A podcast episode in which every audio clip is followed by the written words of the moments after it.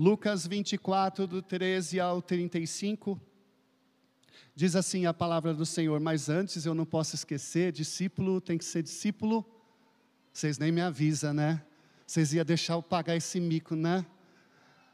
Esta é a minha Bíblia. Eu sou o que ela diz que eu sou. Eu tenho o que ela diz que eu tenho. E eu posso o que ela diz que eu posso. Abrirei meu coração, deixarei a palavra de Deus entrar, e nunca mais, nunca mais serei o mesmo. Amém? A mesma, glória a Deus. Oh, aleluia. Naquele mesmo dia, dois deles estavam indo para um povoado chamado Emaús, a 11 quilômetros de Jerusalém.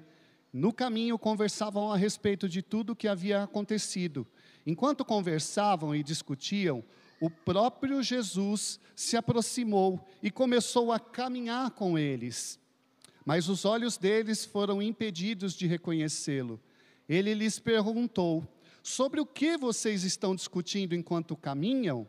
Eles pararam com os rostos entristecidos, e um deles, chamado Cleopas, perguntou-lhe: Você é o único visitante em Jerusalém que não sabe das coisas que ali aconteceram nestes dias? Que coisas? perguntou Jesus. O que aconteceu com Jesus de Nazaré? Responderam eles.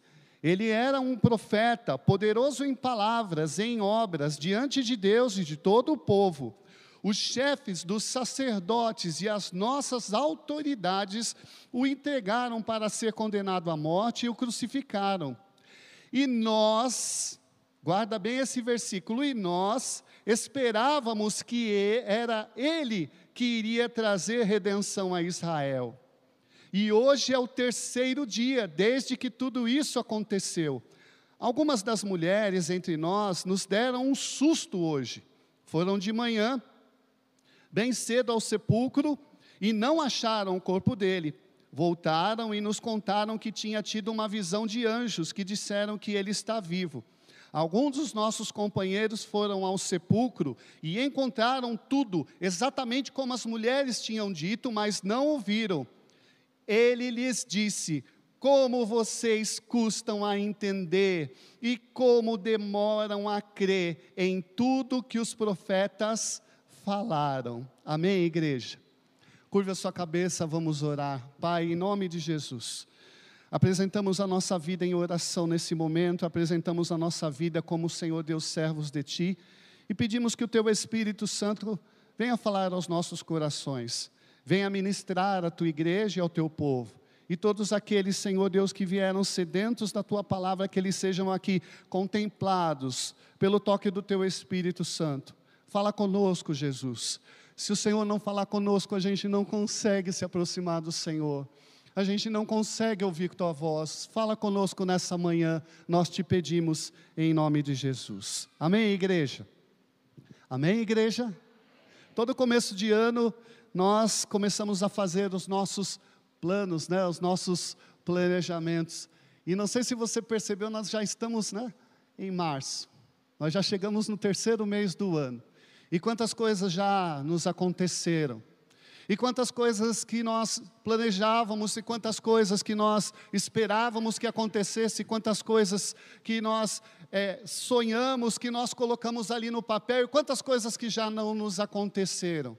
Quantas coisas que mudaram a rota, quantas coisas que nós é, queríamos que acontecesse na nossa vida e não aconteceu. É apenas o terceiro mês. E muitas coisas já não aconteceram da maneira como nós gostaríamos. Um desemprego, uma enfermidade, uma morte, algo que aconteceu na nossa vida e nós não estávamos esperando, uma sociedade desfeita, uma separação. Nós vamos falar de situações que estão acontecendo a cada dia mais vezes em nossas vidas. Que situações são essas? Situações inesperadas. Situações que nós não esperamos porque a cada dia que passa nós queremos dominar a nossa vida, nós queremos nos planejar, nós já idealizamos. Isso, quando eu falo, não é ruim, é bom você idealizar, você planejar. Mas cada vez mais as coisas têm ido por um caminho que nós não esperávamos que fosse. Cada vez mais as coisas têm acontecido à parte da nossa vontade. Cada vez as coisas que, que nós é, é, é, é pensamos que vai acontecer, não, nós imaginamos, é, nesse mês vai acontecer isso, daqui dois meses vai acontecer dessa forma, e aí tudo bem. E aí, quando você acorda no terceiro dia, porque o título da mensagem é: Quando chega o terceiro dia, o que eu faço? Porque o terceiro dia é aquele dia que você recebe uma má notícia, o terceiro dia é o dia que você se frustra, é o dia que você esperava que vinha uma cura, que vinha uma libertação, e no terceiro dia não acontece nada. Ou acontece tudo ao contrário do que vocês, do que nós estávamos esperando.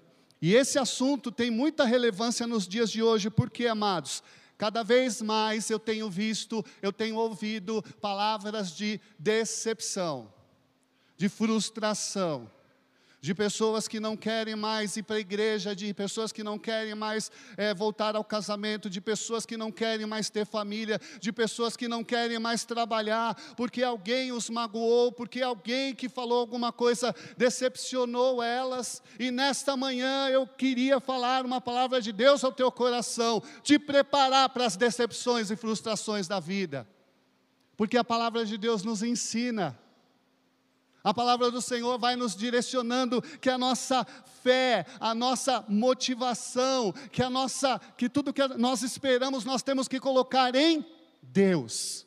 Diga assim comigo, em Deus. Em Deus eu salto muralhas. Diga assim comigo, eu sou mais do que um vencedor em Cristo Jesus. Tudo posso naquele que quem é aquele, igreja? Quem era aquele igreja? Jesus. Tudo posso no meu vizinho, tudo posso na minha esposa, tudo posso no meu patrão, tudo posso no meu pastor. Não! Nós precisamos, como igreja, amadurecer. Nós não podemos nos amoldar à sociedade, uma sociedade, desculpa a palavra aqui, talvez você não vai gostar dessa palavra, uma palavra chula, mas uma sociedade mimimi. Desculpa, perdoa, mas é, eu não tenho outra palavra. Que tudo se frustra, que tudo se entristece, que tudo abandona, que tudo deixa. Deus precisa te preparar para receber né, força nessa manhã, para continuar firme, para continuar caminhando, para continuar olhando para Jesus, o Autor e Consumador da sua fé, meu irmão. As lutas vêm, as dificuldades também vêm. Esses discípulos, eles haviam aprendido com Jesus tudo sobre o Evangelho, viram os milagres acontecerem, experimentaram a presença de Deus, a multiplicação, tudo, tudo, eles viram tudo. Imagina você ter a oportunidade de caminhar com Deus. Eles não eram dos doze, eles eram dos setenta, mas eles estavam ali. Eles estavam ouvindo os ensinamentos do Senhor. Só que nesse momento eles estavam o quê? Indo para o caminho do quê? Da desistência, da frustração, das decepções. Naquele mesmo dia, eu acho isso interessante, o terceiro dia, dois deles estavam indo para um povoado chamado Emaús, a 11 quilômetros de Jerusalém, e no caminho conversavam a respeito de tudo o que havia acontecido. Eles estavam decepcionados. Eles estavam não muito longe da igreja, uns 11 de Jerusalém, perdão, porque tem a ver com a igreja também. Mas eles estavam longe de Jerusalém, falando assim: Nós esperávamos que ele faria isso, nós esperávamos que ele faria aquilo. E quando nós nos decepcionamos, nós somos pressionados a tomar decisões. Quando vem a frustração, a decisão deles era ir para um povoado chamado Emaús.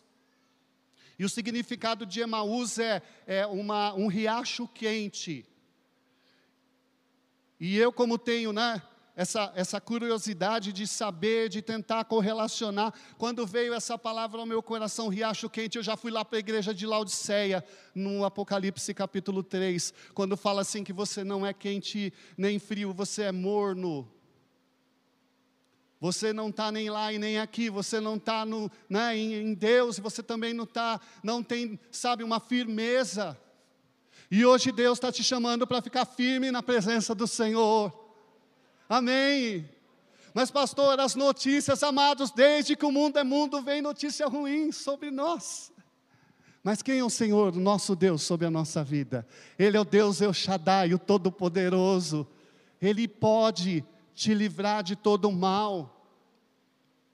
Mas, pastor, o senhor não sabe as, as questões, as situações que eu tenho vivido, e aí a gente começa, né, diante da pressão de ter que fazer algo, de ter que tomar medidas desesperadas. Não, eu preciso me trancar, não, eu preciso sair, eu preciso viajar. Olha, calma. O Espírito Santo de Deus falava ao meu coração: Daniel, calma, respira fundo. Você pode respirar fundo assim? Eu sei que com a máscara é difícil, mas fazer assim. Você pode respirar fundo? Eu vou fazer igual o pastor Klaus faz. Sou, me obedece. Respira fundo. Você não precisa tomar essa decisão. Você ainda tem tempo. Vai orar, vai se aconselhar, espera um pouco. Sabe o que o inimigo faz? Ele fala: você tem que tomar essa decisão agora, você tem que resolver. Eu estou dizendo para você que não precisa resolver agora. Deus está falando com alguém aqui? Você pode orar, você pode se aconselhar, você pode refletir, você pode esperar, você pode ponderar. Será que é essa decisão que eu preciso tomar ou não? Isso salvou a minha vida de muitas decisões que eu ia tomar e eu ia quebrar a cara porque a gente já, né, nós já queremos, diante das, é, é, é, das frustrações, das decepções, a gente já quer fazer alguma coisa, não faça nada, espere, espere, ah, mas a pessoa me decepcionou, espere, amados, pondere, ore, se acalme, respire fundo, tenha controle, o Espírito Santo habita em você. Pergunte ao Espírito Santo: Espírito Santo, o que eu devo fazer agora? Amém? Pergunte ao Espírito Santo: Espírito Santo, o que eu devo fazer nessa ocasião? Você já fez isso? Pergunte, fale com Ele. A palavra do Senhor em Romanos, capítulo 8, se eu não estou enganado, diz assim: E o Espírito Santo intercede por nós com gemidos inexprimíveis e nos leva em oração à presença do Senhor. Eu estou parafraseando, mas ele está dizendo isso: que o Espírito Santo ouve as nossas orações, aquilo que nós não entendemos, aquilo que nós não compreendemos, e ele leva a Deus, e ele leva ao Senhor e aí, ele diz também, né? Tudo coopera no mesmo contexto para o bem do que? Daqueles que amam. Quando você pensa, quando você ora, quando você pondera, você toma as melhores decisões da sua vida. Deus está falando com você, igreja. Deus está falando ao teu coração. Mas, pastor, eu preciso tomar uma decisão. Eu volto a falar. Calma. Calma. Espere. Por que eu estou dizendo isso? Porque no terceiro dia as coisas podem o quê? Mu? O contexto aqui vai dizer isso. Que já era o terceiro dia e não tinha acontecido nada na cabeça deles, mas Jesus já tinha ressuscitado. Jesus já está fazendo a obra na sua vida e você não está sabendo. Jesus já está operando, já está curando, já está libertando, Ele já está trabalhando na sua vida, mas a sua frustração, naquilo que talvez você esperasse que fosse fazer, não aconteceu, então você não vê. Esses homens, eu vou adiantar um pouquinho, eles estavam com os olhos o quê? Fechados. Eles não conseguiam ver, eles ouviam só o quê? As más notícias, eles só estavam com a lembrança do quê? Da crucificação. Mas eles não eles não lembravam do quê? Que Jesus havia dito para eles: ao terceiro dia eu vou o quê? Ressuscitar. Se prepare para o terceiro dia na sua vida. Hã? O terceiro dia. Às vezes as pessoas não entendem, né? nós, nós não estamos acostumados com essa questão do terceiro dia. Os judeus, é, para eles, a partir das seis horas da tarde já é um outro dia. Então, sexta, sábado, domingo já era o terceiro dia. Talvez o seu terceiro dia seja segunda-feira. Senhor, o que eu vou fazer? Espera no Senhor, igreja. Talvez o seu terceiro dia seja outro dia, Senhor, aquela notícia que eu estava esperando até agora. Esse telefone bendito não toca, esse e-mail não chega, esse WhatsApp, essa resposta. Se prepare, porque o Senhor Ele está fazendo obra na sua vida, meu irmão, Ele está vivo. Aleluia! E aqui nós vemos, dentro desse, desse contexto do terceiro dia, que eu quero que você guarde bem: o terceiro dia é o primeiro dia da semana para os judeus, é o dia da ressurreição. Nós vamos ver que é, tem três categorias aqui de pessoas, não sei se o nome é esse, categorias, mas tinha os apóstolos, diga assim comigo, os apóstolos, que era o círculo mais próximo, os doze. Que aqui então era onze e era dez porque Tomé tinha também saído fora, depois ele volta, né? ele vai e volta, ele vai e volta. Eram os onze, tinha os discípulos, que esses dois que estavam indo para essa aldeia de Emaús, faziam parte, que eram os setenta, os discípulos, e as mulheres. Diga assim comigo, as mulheres são uma bênção de Deus na nossa vida.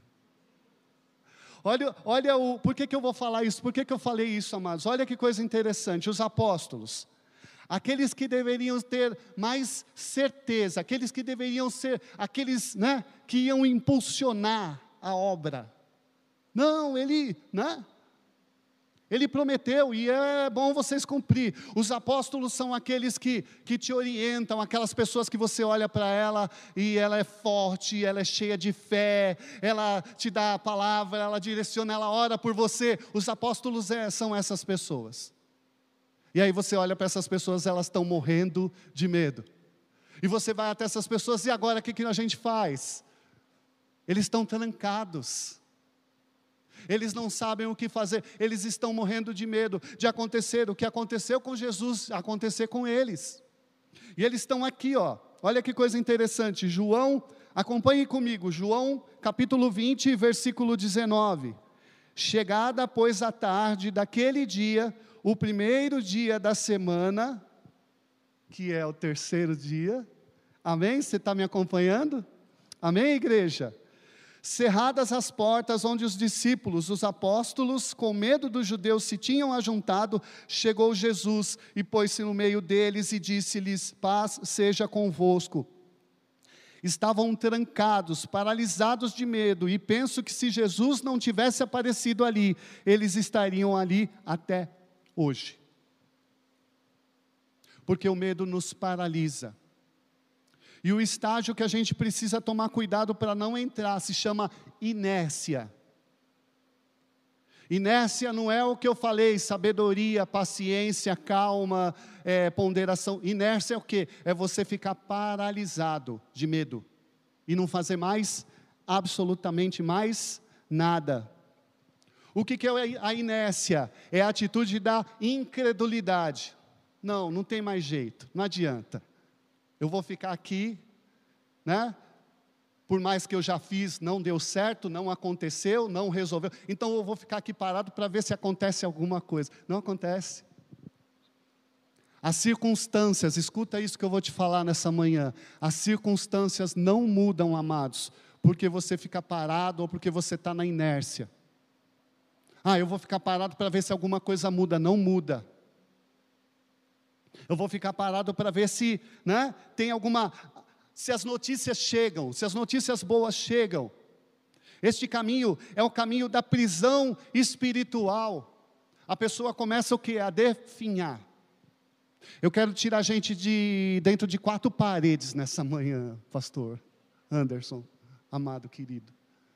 Eu quero tirar você das quatro paredes, que faz tempo que não busca a Deus, que faz tempo que não ora, que faz tempo que não faz, não tem comunhão. Mas pastor, o senhor não está vendo a pandemia? Sim, mas isso não quer dizer que sua vida espiritual vai parar, meu irmão. Não pense, ah, não, então eu vou me adaptar aos novos tempos. Não, você precisa ter mais fé, continuar mais buscando a Deus. Encontrar o seu vaso de alabastro para servir, para quebrar e para ir diante do Senhor. Sua inércia não vai fazer com que nada mude. Ah, eu vou ficar paradinho aqui porque tem irmãos orando por mim. Irmãos, ore por mim que eu preciso também de oração. Porque o pastor ora por mim, ora por mim também. Todos nós precisamos de oração, todos nós precisamos de inter intercessão, todos nós estamos no mesmo contexto. Mas o que vai nos livrar de uma inércia, de uma paralisia espiritual, é sair disso, é sair, se levantar, é acreditar, é buscar. Amém, queridos? A segunda, o segundo estágio, a gente pode dizer assim, o segundo estágio seria é, é, dos discípulos, que é o círculo intermediário.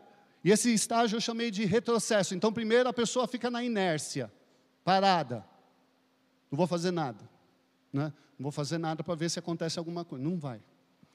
Aí a segunda, o retrocesso, ele volta para trás ele estava à frente, ele caminhava na fé, ele estava na presença de Deus, ele buscava Deus, aí ele quer agora o que? Voltar, voltar ao estágio anterior, para o mesmo lugar de onde saiu, o mesmo lugar de onde Jesus o tirou.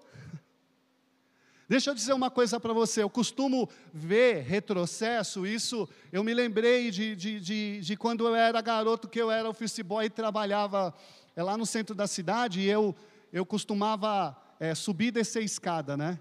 E tinha aquelas benditas portas de emergência, não sei quem já, já viu essas portas de emergência, que ela fecha, só que você não consegue entrar. Ela não tem uma, hã? uma fechadura para você entrar, ela só tem para sair. Nessa manhã você precisa sair do passado, mas não dá para ficar entrando toda hora, amados. Quem está entendendo o que eu estou falando? São portas que vão se fechando atrás de você, porque você precisa caminhar em frente, você precisa seguir em frente. Não, mas deixa eu voltar ali. Deixa eu tentar voltar onde eu estava. Não, Jesus já te tirou da onde ele te tirou, por quê? Porque ele te ama. E esses homens, o que, eles queriam? Eles queriam voltar né, a esse lugar, eles estavam em direção às águas mornas, ah, deixa eu ficar longe, deixa eu ficar é, afastado, porque né, lá eu fico quietinho, lá eu fico, né, é, ninguém vai mexer comigo, ninguém vai me pedir nada. Porém, nós não podemos acreditar, e não acredite nunca isso, se você está com vontade de voltar atrás, de sair da presença de Deus, de voltar aos amigos lá que você tinha antes, de voltar às amigas que você tinha antes. Ei, lá não é o seu lugar. Amém, igreja? Não é mais, não cabe mais. Não, mas eu, eu será que as, as, pessoas não vão nem te receber? Elas vão falar, sabe o que para você? Ué, mas você não é crente? Você não está indo na igreja? Eu estou falando com alguém aqui, eu estou falando com alguém, porque é muito fácil, né? Ah, eu, né? Deus entende, Deus perdoa, Deus compreende, Deus sabe como eu amo a minha intenção do meu coração, Deus sabe de tudo isso, mas lá, eu estou falando com gente que está me ouvindo aqui, está me ouvindo na internet, amém, queridos? Lá não é o seu lugar, o seu lugar é na presença do Senhor. O seu lugar é na casa de Deus. O seu lugar é servindo ao Senhor. É buscando a Deus. Ah, mas muitas pessoas me decepcionaram, pessoas da igreja, pessoas que eu acreditava, pessoas que eu confiava, mas o mundo não é feito somente dessas pessoas. Tem muita gente boa perto de você também. Não é só gente ruim. Tem muita gente de Deus, tem muito pastor, muito homem de Deus que ama a sua vida também. Sabe qual é o nosso problema? É que às vezes a gente, quando acontece alguma situação, generaliza, né? Nenhum pastor é bom. Eu ouvia muito isso, né? Ah, todo pastor é isso, todo pastor é aquilo. Da onde você tirou isso, querido? A maioria são homens de Deus. A maioria são pessoas que amam a sua vida, a maioria. E não é porque de repente você teve decepção com uma pessoa, que de repente num dia não estava bem, de repente aconteceu alguma situação e de repente ele te magoou, que você vai lançar tudo fora, tudo aquilo que Jesus fez na sua vida, toda a sua história, todo o seu legado, todo o ministério que você fez, que você tem, aí abandona. E era isso que estava acontecendo aqui, eles estavam indo embora. E o terceiro estágio, para que a gente venha avançar aqui, é o das mulheres, e esse estágio eu acho maravilhoso. Então, o primeiro é inércia, diz assim comigo: inércia. Eu não posso, diz com fé, igreja, eu não posso permanecer onde eu estou. Retrocesso, eu não posso voltar atrás. Você está entendendo o que Deus está falando? Única direção que você tem é o que as mulheres fizeram: avanço para frente. Era perigoso? Era perigoso elas irem atrás de Jesus no terceiro dia? Sim, era. Era perigoso, era, era algo delicado. Elas corriam risco, igreja, de serem mortas, de serem presas, elas corriam risco, mas mesmo assim elas foram fazer aquilo que tinha que ser feito. Enquanto os apóstolos estavam lá, em quatro paredes, com medo, enquanto os discípulos estavam indo embora, essas mulheres, discípulas, estavam indo em direção ao corpo de Jesus, falar: a gente precisa terminar o que a gente começou. Ah, mas está lá o soldado romano, eu vou. Ah, mas está lá os religiosos, o que, que eles vão falar de mim? Ah, mas está aquela pessoa, o que, que ela vai falar de mim quando eu for buscar a Deus? Ei, elas não se importaram com nada disso, elas foram lá. E elas foram as primeiras, né? Maria Madalena, Maria de Magdala, e seja como é que você queira chamar. E as outras Marias, a mulher, né? Maria de Cleofas, a, as outras Marias, a, elas foram lá e elas tiveram a grata surpresa de tudo aquilo que Jesus tinha prometido aconteceu. Que lindo, né? No terceiro dia você chegar e falar assim: olha aqui, aconteceu. Você pode dizer comigo? Aconteceu. Aconteceu na minha vida aquilo que Jesus disse que ia acontecer, aconteceu. Essa manhã eu quero te levantar, eu quero renovar sua fé através do Espírito Santo e da palavra de Deus. E fazer com que você se lembre que quando Ele prometeu para você, aconteceu as coisas que Ele prometeu para você. Ainda que os nossos olhos venham ficar fechados, as mulheres corriam risco, e não é por acaso que Jesus se apareceu, se apresentou. Aí ela olhou e falou: É o jardineiro. ela também estava com os olhos fechados, mas os olhos eram de tristeza, porque Jesus tinha morrido. Os olhos dela não estavam fechados por incredulidade, os olhos dela não estavam fechados por medo, mas os olhos dela estavam fechados por tristeza e o Senhor se apresenta e se mostra a ela. E quando ela vai deixando, ele fala com ela, mulher, e ela vira e reconhece e fala: Rabone, meu mestre, meu Senhor, não me detenhas. Eu gostaria de sentar aqui e conversar com você. Eu gostaria de sentar aqui, olha, a gente conversar, tá vendo? Aconteceu, mulher, mas não me detenhas. Eu tenho que aparecer ainda para os para os apóstolos: Você já está, já está bem. Deixa eu ir lá falar com eles, que eles não estão bem. Deixa eu ir lá falar com aqueles que já estão no caminho de volta. Deixa eu ir lá buscar eles.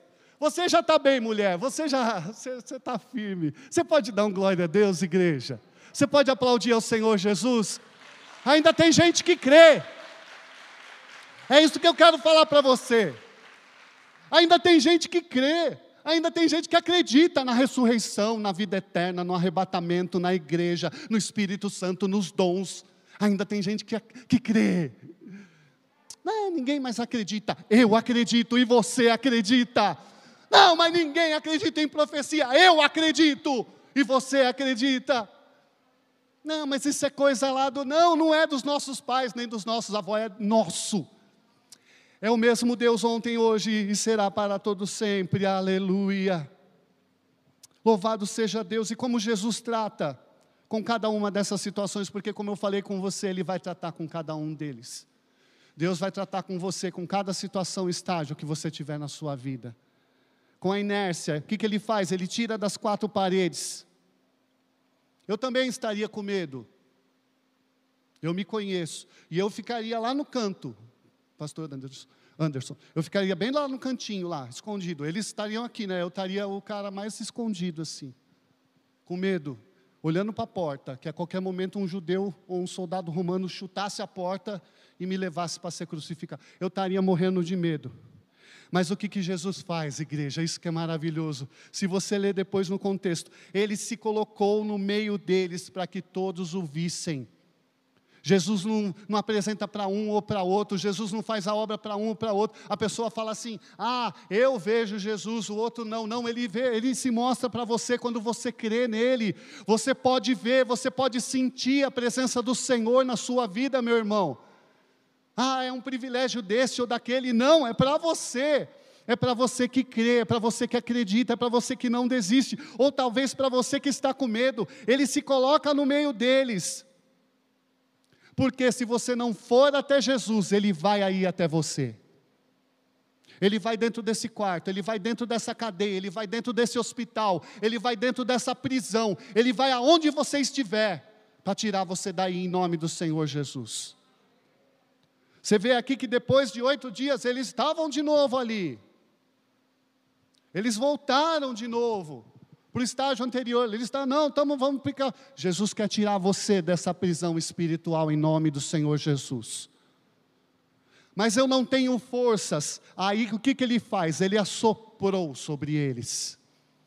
Deus assoprou sobre eles, dando o que? Capacitação, tirando todo medo, derramando sobre a vida deles coragem, dons espirituais porque às vezes nós não temos essa, essa, essa condição de ir, de buscar, aí o Senhor vai e nos capacita, fala: levanta, filho. E aí você sente aquela força vindo de Deus. Quem já sentiu essa força vindo de Deus? Quantas vezes, igreja? Eu fui para a igreja assim, um caco. O caco do caco do caco. Sabe aquele quebra, né? Quando quebra um vaso assim, quebra os pedaços grandes, os pequenos, eu era o menorzinho do caco, do caco, do caco, do caco. Mas o Espírito Santo falou: vai, que depois que você chegar lá, eu vou te fortalecer. E você vai entrar de um jeito e você vai sair de outro jeito. Porque Deus tem esse poder na minha e na sua vida, meus irmãos. Ele sabe das nossas dores, Ele sabe das nossas lutas, Ele sabe das nossas fraquezas, mas Ele vai nos colocar de pé em nome do Senhor Jesus, amém? Seja capacitado pelo poder do Espírito Santo agora. Levante a sua mão. Em nome de Jesus, toda fraqueza agora da sua vida, toda dúvida, incredulidade, que ela seja substituída agora por uma força que vem de Deus. Amém? Se você crê, você recebeu. Você vai sair e você vai falar: nossa, isso não é mágica, isso é a palavra. Não é de mim, é da palavra. Não é porque eu estendi a mão, mas é porque você creu. Não é porque eu falei, mas é porque você acreditou. Tem um versículo muito interessante que fala assim, eu acho que se eu não me engano é em Mateus, eu não lembro o capítulo que está. Porque a gente é professor de teologia, mas eu não sei, a maioria das coisas eu não sei eu deixo nas mãos do Senhor Jesus. E eu vou aprendendo. Mas diz assim: quando ele vier na terra, será que ele encontrará fé? Será que se Jesus aparecer para você hoje, será que ele vai encontrar fé no teu coração? Será que você vai estar esperando por ele? Esses homens já tinham desistido, ele chama aqueles homens de homens nécios, outra tradução, ele fala assim, homens nércios, nécios, perdão, nécios, não é nércios, nércio é outra coisa, nécios, pessoas que, sabe, elas estão começando na fé, mas esses homens não estavam começando na fé, eles já tinham um tempo ali. Pessoas nécias é aquelas que não têm muito entendimento. Mas Jesus já tinha ensinado para eles, já tinha mostrado para eles. Homens nécios e tardos de coração, era difícil aqueles homens crerem. Como ele tratou o retrocesso, então, ele tratou a inércia tirando né, aqueles homens de dentro do, do ali da, daquele, daquele ambiente de incredulidade, e como ele tratou com os discípulos que estavam indo para o caminho de Emaús. Ele deu o quê? Uma aula de reforço, porque às vezes a gente precisa tomar uma aula de reforço, é ou não é? Hã? A gente tem muita informação, muita. Você clica o Google lá, você tem milhares de milhares de milhares de comentários, de ensinamentos. E aí o cara pega o Google, tá, Eliabe, e vai, pega uma palavra, uma pregação e vai, sou pastor. Aí acontece alguma situação que decepciona ele, e ele abandona a igreja, e abandona Jesus, e abandona todo mundo. E aí as pessoas olham e falam assim: ah, e tá vendo? É tudo igual. Não é não. Diz assim comigo: não é não. Amém, amados? A gente precisa, como eu falei do começo, nós precisamos ser uma igreja madura, porque Ele está às portas, Ele vem. E não é eu que estou falando, não é o pastor Daniel que está falando, é a Bíblia, é a palavra. Ele vem, Ele está próximo. E a gente precisa estar tá maduro, a gente precisa estar tá firmado, a gente precisa estar tá mais firme do que no começo da nossa fé. Não é o contrário. Quando eu comecei, eu era cheio do Espírito Santo, eu era. Não, agora você tem que estar cem vezes mais cheio do Espírito Santo. Porque quanto mais tempo passa, mais próximo Jesus está de chegar para você, chegar na sua vida. Ele dá uma aula de reforço. E eis que no mesmo dia iam dois eles para uma aldeia que distava de Jerusalém, 60 estádio. Eu quero chamar você, volte a Jerusalém. Jesus começou, começou né, pelos, por, pela lei, por Moisés, começou de novo a ensinar eles que era necessário que o Filho de Deus padecesse, fosse crucificado e passasse por tudo aquilo. Por quê? Quando Jesus, né, a palavra que Jesus falou para eles é assim: não saiam de Jerusalém. E a primeira coisa que eles fizeram é sair. E a palavra que eu tenho para você nessa manhã é: não saia da sua igreja. Não saia do lugar de paz, do lugar de bênção, não se afaste, você não se afastou tanto assim, eles estavam a 11 quilômetros, não era tão longe assim, mas quanto mais tempo você caminhar longe da igreja, mais fraco você vai ficar. Eu posso falar isso para você, amados? Não é a igreja que me sustenta, pastor, é a palavra. Mas aonde que você vai escutar a palavra? Não é a igreja que me sustenta, pastor, é o conselho. Onde você vai escutar um conselho de Deus? Alguém que ama você e direcionando você. Mas eu sobrevivo sem igreja. Você pode até sobreviver. Eu não sobrevivo. Você pode até sobreviver, mas sem comunhão, você é como uma brasinha que sai da fogueira e aos poucos vai se apagando. Volte. Volte. Agora. Na autoridade do nome de Jesus, volte. Eu não estou dizendo só para o lugar físico, não. Volte. Você que está aí na internet, volte. Volte a sentar no sofá e falar: hoje é dia de ceia, glória a Deus. Estou em comunhão. Amém, igreja? Volte.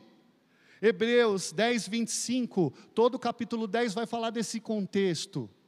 Mas eu quero só trabalhar com um versículo aqui. E não deixemos de reunir-nos como igreja, segundo o costume de alguns, mas encorajemos-nos uns aos outros, ainda mais quando vocês veem que se aproxima o dia. O escritor aos Hebreus, ele está dizendo assim: não deixa de ir na igreja, irmão. E um pouquinho mais à frente, Se eu não me engano, no versículo 28, se eu não me engano, ele diz assim: Nós não somos daqueles que retrocedem, mas nós somos daqueles que vão em frente, porque o justo viverá pela sua fé. Amém, queridos? Jesus se aproxima, e às vezes as pessoas estão abandonando a fé, voltando à vida de antes, e eles estavam voltando à vida de antes. E como Jesus trata com o problema deles? Olha que coisa interessante, ele faz as perguntas certas. Desde que se aproximou, ele faz perguntas, por quê? Porque eles tinham as suas listas de prioridades. Eles tinham várias, mas eles falaram apenas de uma. Nós esperávamos que ele fosse trazer a redenção de Israel e eu quero perguntar, onde que Jesus falou que ia tomar as armas, ia tirar o, o, o rei lá que estava, a força? Jesus não falou nada disso. Jesus não tinha falado nada disso. Jesus não tinha prometido a eles que Jesus ia tomar o trono ali do, do imperador de Roma, porque, se você não sabe, o contexto é que eles eram oprimidos por Roma, eles eram oprimidos por um governo, e tudo que eles queriam era um libertador. O libertador veio, mas não era o libertador que eles queriam. Posso falar com seu coração? A ajuda veio, só que não era a ajuda que você queria, e aí você perdeu a benção. A grande questão aqui é que eles né, esperavam algo que Jesus não tinha prometido, que era algo que eles falavam entre eles, e isso é muito, é muito perigoso a gente a gente viver dessa maneira. Ah, o fulano falou, o ciclano falou, e não sei quem falou. Olha aqui, ó, lê comigo Atos capítulo 5, 36 ao 38. Já tinha vindo um monte de gente falando que era o Cristo, que ia libertar Israel, que ia fazer e acontecer. Olha aqui, ó, Atos 36 ao 38. Porque antes desses dias se levantou Teudas, insinuando ser ele alguma coisa, ao qual se agregaram cerca de 400 homens. Mas ele foi morto, e todos quantos lhe prestavam obediência se dispersaram e deram em nada. Quem está falando aqui é um, é, um, é um, um entendido, um religioso, um sacerdote, é Gamaliel, alguém que era respeitado. E ele continua o contexto aqui, dizendo: Depois desse, levantou-se Judas, o galileu, nos dias do recenseamento, e levou muitos consigo. Também este pereceu, e todos quantos lhe obedeciam foram dispersos. O que eles entendiam? Que Jesus né, era mais um. Era uma promessa vazia, mas Jesus não prometeu que ia tirar eles do domínio dos, dos romanos. Jesus falava ao contrário, falava: O meu reino não é aqui, o meu reino é dos céus. O meu reino não é aqui. Entendeu agora? Às vezes a gente coloca né, expectativas em Deus que Deus não falou que Ele ia fazer na nossa vida. Às vezes a gente quer porque alguém falou que Ele recebeu alguém falou que recebeu isso, recebeu aquilo de Deus, não, mas eu também vou receber. Será que você vai receber? Será que é isso para você? E aí nós criamos essas expectativas baseadas em coisa que Ele não nos prometeu. Quem quer ouvir o que Jesus prometeu para você aqui? Você quer ouvir o que Jesus prometeu, prometeu para você? Primeiro, o Espírito Santo. Ele te prometeu o Espírito Santo. João 14,16, para nos consolar, para nos ajudar, para nos fortalecer. Mas, pastor, será que eu tenho o Espírito Santo? Batei e a porta abrir-se-vos, buscar e buscar e encontrarei. Porque todo que pede, recebe. Todo que busca, encontra. Todo que bate, a porta se. Você quer mesmo o Espírito Santo na sua vida? Peça bata, ore. Ele prometeu e ele cumpriu. Porque você tem o Espírito Santo, eu tenho o Espírito Santo. E se você não tem, você tem dúvidas se você tem o Espírito Santo, começa a receber o Espírito Santo na sua vida agora em nome do Senhor Jesus. Receber o Espírito Santo. Não é nada místico, não é nada mágico. Mas o Espírito Santo é, é aquilo que Deus nos dá para enfrentar tudo aquilo que nós precisamos enfrentar, amados crendo em Deus. O que, que ele prometeu, pastor? A cruz. João 16, 33, para nos lembrar que tudo tem um preço. Mas Jesus pagou o preço, então eu não preciso pagar. Não, você tem as suas lutas e as suas o quê? Aflições. As suas dificuldades. Não, mas eu sou crente e eu não posso passar por isso. Quem disse para você? Quem falou para você isso, amados? Amém? O que, que ele nos prometeu? A presença. Mateus 28, 20. Ele estará conosco todos os dias da nossa vida. É isso que ele prometeu para você. Eu não tenho medo de errar e de falar. Ele prometeu e ele está aqui no meio de nós. Ele está aqui conosco. Ele está aqui com você. E Ele também está com você no seu trabalho, na sua casa, na sua família, quando você chama Ele. Eu vou me adiantar aqui, amados. Por que que, né? Nós temos isso no nosso coração. O que, que Jesus prometeu mais? A vida eterna, para nos lembrar que tudo isso que nós estamos vivendo passará se cremos nele, estaremos na eternidade com Jesus. E aí, pastor, e as demais coisas, e casas, e roupas, e emprego, e viagens, e as demais coisas vos serão acrescentadas. Buscar em primeiro lugar o reino de Deus e a sua justiça. E tudo o que você precisa em nome de Jesus, o Senhor vai colocar sobre a tua vida em nome do Senhor. Mas não deixa se enganar. Não deixa se enganar com essas coisas. Jesus, ele é aquele que ele cumpre tudo aquilo que ele prometeu. Talvez você pediu a Deus algo e não aconteceu. E não é porque não aconteceu que ele não te ama. É que talvez o seu foco esteja para outro lugar. Volte o seu foco para Jesus. Jesus restaurou a fé desses homens. Amém, igreja? Amém? Primeiro, ele perguntou: de quem vocês estão falando? Eles estavam falando do Rei dos Reis, do Senhor dos Senhores. Ele pode mudar todas as situações na sua vida, basta você crer. Mas segundo aquilo que ele te prometeu, segundo aquilo que ele te ensinou. Sobre o que vocês estavam falando? Eles estavam falando de derrota. E Jesus venceu. Olha a perspectiva que eles tinham. Às vezes você pensa, ah, minha vida não é boa, minha vida é assim, minha vida é assado. Você é um vitorioso. Eu estou falando com gente vitoriosa aqui. Você pode dar um glória a Deus? Você é um vitorioso, meu irmão.